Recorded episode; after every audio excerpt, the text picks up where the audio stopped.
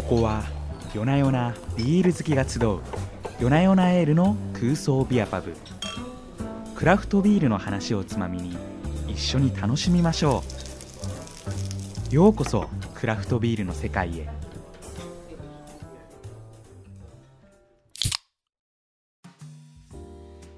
いらっしゃいませ。ビール好きの皆さんこんばんは、えーここは私たち夜な夜なスタッフをはじめビール好きが集まってビールの話をするビール好きによるビール好きのための空想ビアパブです、えー今夜もマスターは私木野健が務めさせていただきます。本日はどんなお客様がいらっしゃるのでしょうか？こんばんは。お流れこんばんは。おいっす。お久しいです、ね、やってますかお店？はいやってますよ。大丈夫ですか？はい、はい、ということで本日は夜な夜なスタッフの流れが来てくれました。こちらの席にどうぞどうぞ。ありがとうございます。はいあの流れはですねあのすごくねこんな感じであっけらかんとした雰囲気の人なんですけれども、えー軽井沢営業担当としてね軽井沢に住み軽井沢を日夜飛び回っているので実は夜な夜なスタッフの中で一番軽井沢事情に詳しいとね私は思ってるんですけれどもまさに軽井沢マスターといったところですかね。あそうなんですよね。あそうなんて言って自負があるんですかねせん。いや私あのもう軽まあヤッホー入って8年、うん、軽井沢ずっと担当させてもらってますので。はい、まあ、軽井沢のビールの平和と安全は私が守っていると自負しております。ああなるほど。まあ、そういう木の県もね、うん軽井沢住んでらっしゃって、まあそうですね。中軽井沢駅周辺マスターですよね。そうですね。中軽井沢駅周辺限定でマスターやっております。はい。さてね、えー早速最初の一杯何をお飲みになりますか？そうですね、メニューありますか？はい、こちらメニュー表です。お今日は夜な夜なオザールスペールありますよ。流れが来るので入れておきました。あとブラックアイピーもありがとうございます、じゃあ今日はねやっぱザールスペールかなはい。いただきますパイントでいいですか？はい、わかりました。あとはマスターはどうします？なんか飲みますか？いただいちゃってもいいんです？当たり前じゃないですかはーい。じゃあありがたくあの僕も同じくクラフトザウルスのじゃあブラック IPA の方をいただきますね。いいよねブラック一番好き IPA もいいよね。もう好きなんですよ。はいはいはいはい。行きましょう行きましょう。はい、じゃあ流れはクラフトザウルスのペールエールをパイントですね。はい。少々お待ちください。はい。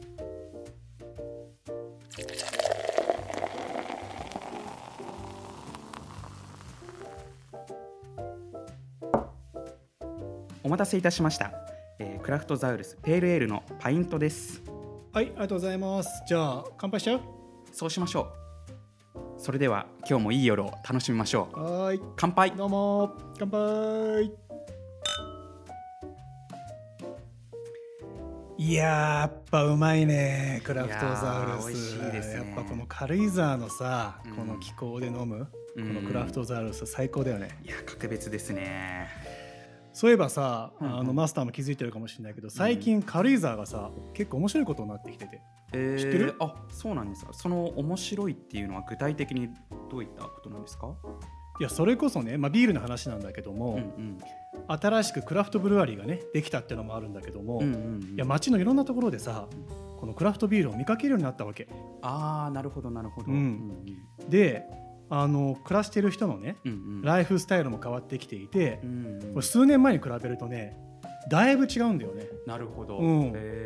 そうそれぐらいねなんか軽井沢にうんうん。クラフトビールがねなんかね根付いてきてるのかなみたいな感じがするのよ。う、んうん、あ確かに僕もちょっと感じてたところではありますね、うん。なんか軽井沢だとお蕎麦屋さんとかでもクラフトビール頼めるとこあったりしますもんね。そうなのよ。はいでもなんかどうしてここまでこう軽井沢でクラフトビールが盛り上がってきてるんですかね？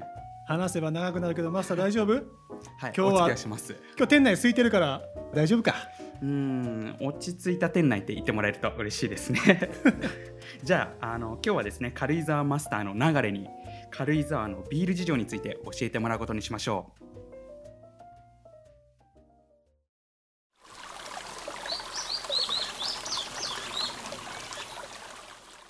ということで軽井沢に詳しい流れに、えー軽井沢がなぜ変化しているのかだとか軽井沢でクラフトビールがどう盛り上がっているのかおすすめのコースなどなど詳しくね聞いていきたいと思うんですけれどもまずは軽井沢の基本的な情報ですね、うん。ここをちょっとおさらいしてみたいと思います、えー軽井沢は長野県の東端群馬県との県境に位置しています、標高約1000メートルというところで、えー夏は非常に涼しく避暑地や高原リゾートとして有名ですね、えー軽井沢といえば別荘族だとか軽井沢駅前の大型アウトレットなど思い浮かべる人多いんじゃないでしょうか。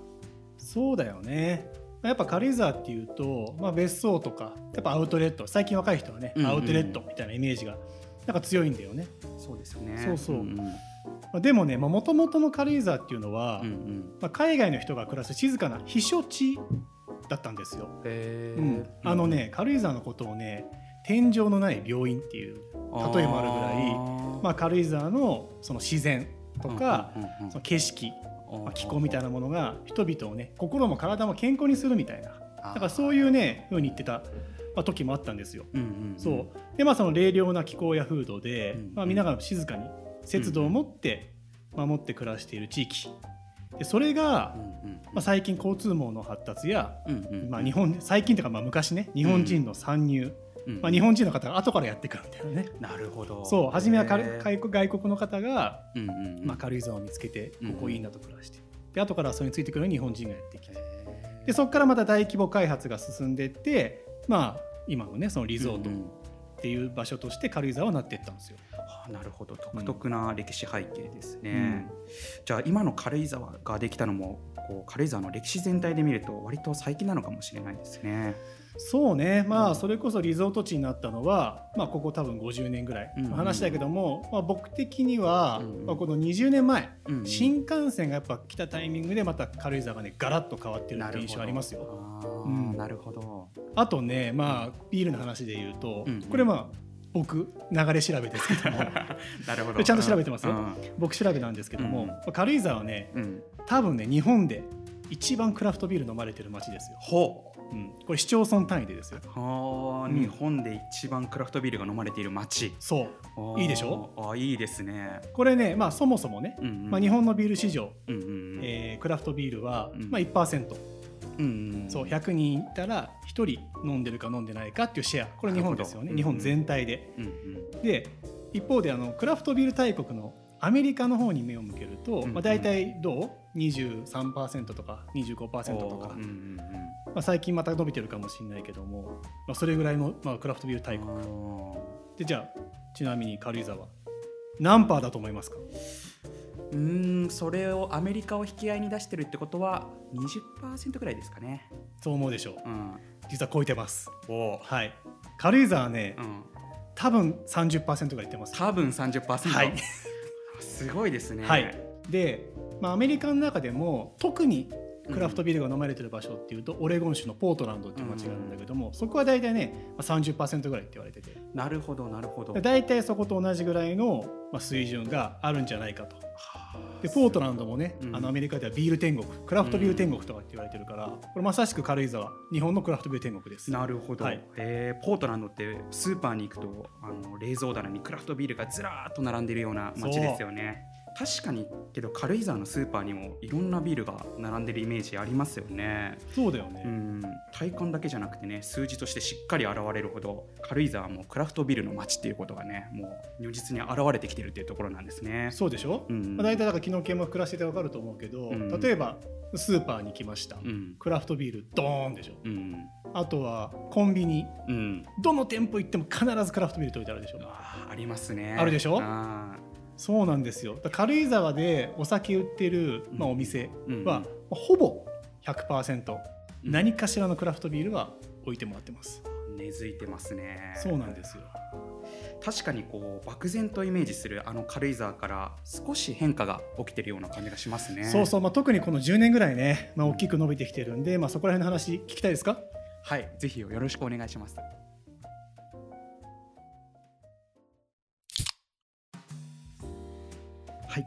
えー軽井沢ではクラフトビールがよく飲まれるようになったというのはよく分かったんですけれどもそれではなぜ軽井沢ではクラフトビールがこんなに盛り上がってきているんでしょうかね。その理由の方をお聞きしたいんですけれども。そうですね、まあ、うん。クラフトビール、ね、あの最近よく飲まれるようになったっていう理由、まあ、うん。いくつかあると思うんだけども、うんうん。まあ、一つこれはね持論なんだけども、うん。まずやっぱりねうん。軽井沢っていうのは観光地なんだよね。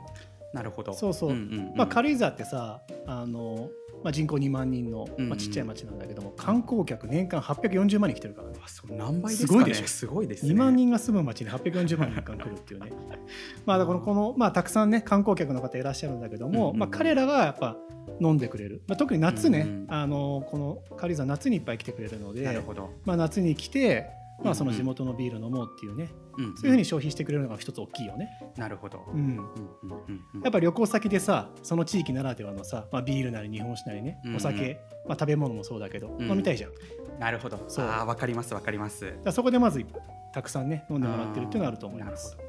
確かに。でも観光地だからっていう理由であるなら、まあ、割とこう日本全国の観光地でも同じことが言えそうですけれどもそれでもやっぱ軽井沢が特段こうね頭一つ二つ抜けてクラフトビールが飲まれてるっていうのは他にも何か理由があるんですかね？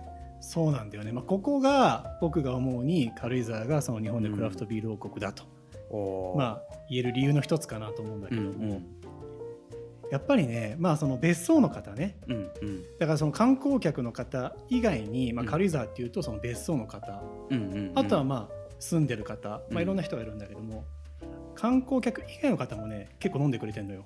例えばねさっき言ったその別荘の町って言ったでしょ、うんうんうん。だ別荘の方が、まあ、いっぱいいるんだよ。うんうん軽井沢は1万戸世帯数は1万世帯うんうんあるんだけども、別荘は1万6,000戸家があるって。だー。家世帯よりもあの別荘の方が多いっていうね、あそうまあすごい街なんだけども。まあ、別荘の方そのいっぱいいらっしゃる別荘の方が、うんうん。まあ、軽井沢に来たら夜な夜なエールとか、うんうん。ね、軽井沢高原ビールだよねって昔からね飲んでくれてる土台もあるんだよ。なるほど、うん。うん特に夜な夜なはね、うん。まあ、根強いファンの方もいらっしゃって、へー。そうそれこそ街のスーパーとか行くとね、うん。いつも夜な夜なはねあの6缶パックでどんどんさすが別荘族の買い物ですね。ねあの飲んでくれてる方がいっぱいいらっしゃるんですよ。そうあともう一つあるのは、うんうん。あの軽井沢に最近ねうん。移住の方が増えてきてて、首都圏とかの方からそうそうそう、主に首都圏だと思うんだけども、うんまあ、軽井沢に移り住む方々が増えてるんだけどうん。彼らがね結構ね消費してんじゃないかなっていうふうに思うんだよね。なるほど。ううんん。うんそうなので、うんうんうん。軽井沢はそういわゆるそのさっき言ってた別荘地っていうところ、うそれもあるんだけども最近どんどん変わってきてんだよね。なるほど。新しい住民の方が来て新しい軽井沢をね作り始めてて、まあ、移住者コミュニティもあるしね、うんそうなんですね。まあ、そういうねあのところもありながらもでもやっぱね軽井沢で、うんうんまあ、ライフスタイルにねクラフトビールがぴったり合うっていうのもあると思うんだよな。なるほど。うんあれですね軽井沢のライフスタイルといえば夏は自然に囲まれた庭で、ね、過ごしてこう冬は薪ストーブがある部屋でゆっくり過ごしてっていうようなそうそうそうそうそうそうそれですよ。うんそうまあ、文化的でねゆとりのある街なんで、まあ、そもそも生活を大事にしよう嗜好品を楽しもうっていう風土が、まあ、軽井沢にはある、まあ、そういう別荘の方々がね、うんそういうのを作ってくれて今でもそれはあの受け継がれてるんだけども、だからね知ってるあ知ってるか。住んでるもんね。これ自慢しちゃうけど自慢じゃないな。コンビニもねなんとね23時の接しまっちゃうんだよ。23時にね。そう。だから、はい。ね、居酒屋とかさ、うん。コンビニ、まあ、ありとあらゆる全てのお店が軽井沢23時閉まるもんね。そうなんですよね。僕も最初軽井沢に来た時びっくりしびっました,、ね、くりしたでしょ東京に住んでた頃はあの、まあ、終電をね逃したら逃したで、まあ飲み歩けばいいか、うん。みたいな感じで思ってたんですけれどもねこっちはそうもいかないですよね。そうなんだよ。だうん軽井沢さその飲み屋もさ早く閉まるからさ、うんうんまあ、どっちかっていうと、まあ、外で飲もうあの遅くまでね、うん。あの飲むぞーって感じよりもどっちかっていうとまあ家で、うんうん。まあ、ゆっくりねその飲むっていう雰囲気がまああるよね、うんうん。そう。確かまあ、むしろその外で飲むというよりも、まあ友達をね家に呼んで、に。うんまあ、庭のテラスとかさ、うんうんまあ、暖炉の前でさ、まあ、ゆっくりこうなんかホームパーティーではないけどなんかそういう感じでうんうんゆっくりね、あの飲むっていうのが、まあ、軽井沢の飲み方っていう感じじゃないのかな。うんうんまあ僕もね前に一度流れのご自宅の庭でねそうそうそうそうそうやっね。たよね。はい。まあ、今はさちょっと難しいんだけども、うん。やっぱ軽井沢に来たらさ、うん。まあ、そういうホームパーティー的な楽しみ方もねうん。してみてほしいなと思ってて、うですね。自然と一緒にね暮らすように、まあ、過ごすっていうかね。うん。そうそう。貸別荘やコテージも多いですしね。こう落ち着いたら軽井沢でゆっくりクラフトビールを味わうっていうねそういう楽しみ方もぜひしてみてほしいですね。そうだよね。ちなみに地元民として流れおすすめの軽井沢でビール満喫コースってありますか、軽井沢で？うん、ビール満喫コース？そうそうそうそう。結構難しいですね。いろいろあって。あちなみにねあの僕はですねアウトレット内のうん。クワアイナっていうね、あのおーハワイのハワイアンなねハンバーガーレストランがあるんですけれども、はい。そこのテラス席ではい。ハンバーガーと一緒にねビールを飲むのがねなるほどね。好きなんですよ。あのアウトレットのとこうね、ん。はははは。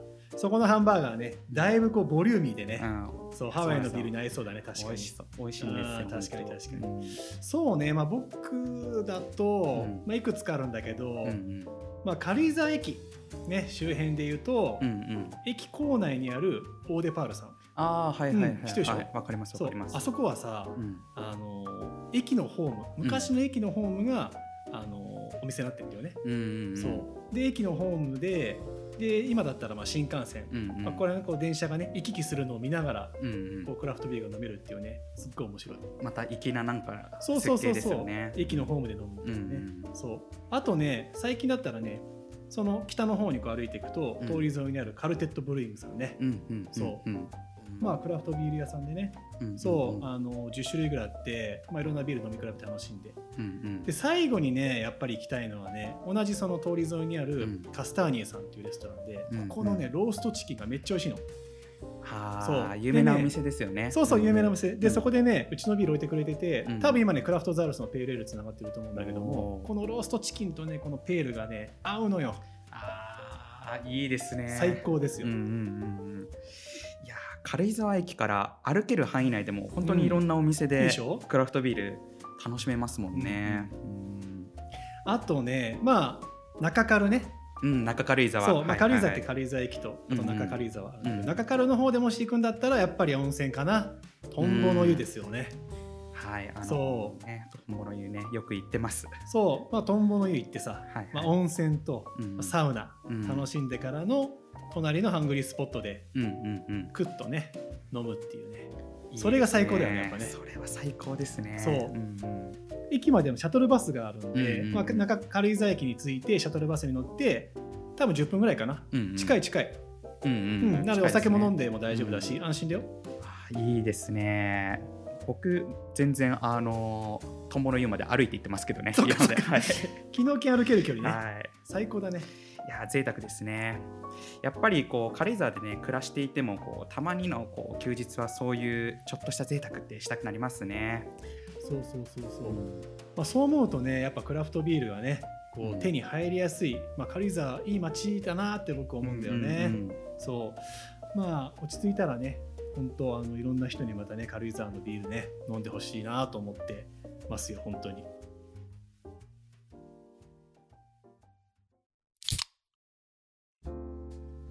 本日も全国各地のお客様からお便りが届いています。ありがとうございます。えーにゃんこ先生さんからのお便りです。ビールについて楽しみながら学習できるコンテンツ素敵です。ありがとうございます。えーテイクアウトで持ち帰って自分好みに一手間かけてアレンジその発想はなかったので近所のパン屋さんでホットドッグを買ってサルサソースとピクルスを乗せたら激うまでした、えーこれは IPA に合わせたいですね流れは IPA に普段何合わせてますか？IPA?IPA うん。ね僕も実はホットドッグなんですよ、あはい。ただねちょっとね僕の場合は、まあ、軽井沢らしくね、うん。あの焚き火を庭でやるんだけども、うん。うんまあ、焚き火をしながらーうん。ホットドッグそのソーセージを、うん。まあ、焼いて自家製のねあのスライスオニオンのビネガーでつけたやつをまあ、僕は作ってるんだけども、まあ、それをねパンに挟んで食べる。で IPA 飲む。いいですね。これ最高ですいいですね、僕は海外から取り寄せたいいマスタードを使ってますね。なるほど。こだわりありますね 皆さん。皆さんありますね。はいはいはいはい。はい、にゃんこ先生さんありがとうございました。またいつでもご来店ください、えー、夜な夜なエルの空想ビアパブでは皆様からのお便りをお待ちしております。せっかくこうしてビール好きが集まっていますのでねみんなでこんな話をしたいこんな話を聞きたいなどなどねぜひお便りで教えてください